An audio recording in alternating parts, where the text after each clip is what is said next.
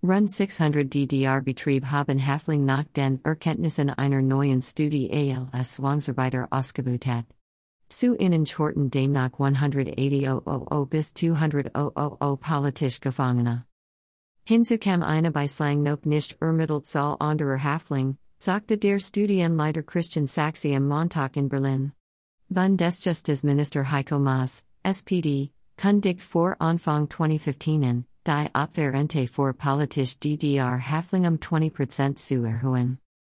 Die Deutsche Bahn will in einem eigenen Forschungsprojekt die Rolle der Zwangsarbeit bei der DDR Reichsbahn aufklären lassen, wie Vorstandschef Rüdiger Grube sagte.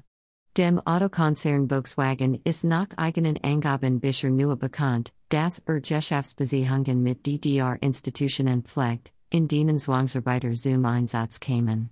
Es gebe bisher aber keine Beweis dafür, dass dort Dinge hergestellt wurden, die dann VW gingen, sagte ein Sprecher. Der Einsatz von Haflingen sei ein staatlich gelenktes System wirtschaftlicher Ausbeutung und politischer Repression gewesen, sagte Sachse. Viele Produkte aus der Fertigung von DDR Zwangsarbeitern sind in westliche Länder exportiert worden.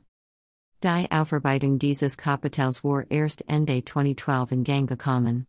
Damals hatte der Schwedische Mobilkonzern IKEA eingeräumt, seit den 80er Jahren Bohm Einsatz politischer Hafling vor sein Mobilproduktein gewusst zu haben. Die Studie Sachses wurde von der Union der Opferverband kommunistischer Gewaltherrschaft in Auftrag gegeben und nach deren Angaben von IKEA finanziert. Direkte Kontakt zwischen westlichen Firmen und DDR-Betrieben, die die Arbeit der Strafgefangenen setzbar gemacht hätte, hätten sich nach Aktenlegen Neuewenigen fallen ergeben, heißt es in der Studie. Solche Erkenntnisse hätten aber die Westfirmen nicht dazu gebracht, ihre Handelsbeziehungen zu verändern. Die OSDB-Auftrag der Bundesregierung, Iris Gleicke, sagte, die Untersuchungsargmisse sind ein klarer Beleg dafür, dass den politischen Haflingen in der DDR systematisch Unrecht geschah. Der Vorsitzende der Union der Opferverband, Rainer Wagner, regt eine Zentralstate der Dokumentation und Aufarbeitung der Zwangsarbeit in der DDR in. Wagner fordert außerdem, einen Fall vor ehemalig Zwangsarbeiter zu bilden, en dem sich verantwortliche Betrieb aus OSD West beteiligen sollten. Justizminister Maas sagte in Berlin, set Opfer leiden unter dem Unrecht, das ihnen angetan wurde, bis heute körperlich und psychische. Mit der Rente und ihrer Erhang wollen wir dieses Unrecht auch finanziell anerkennen.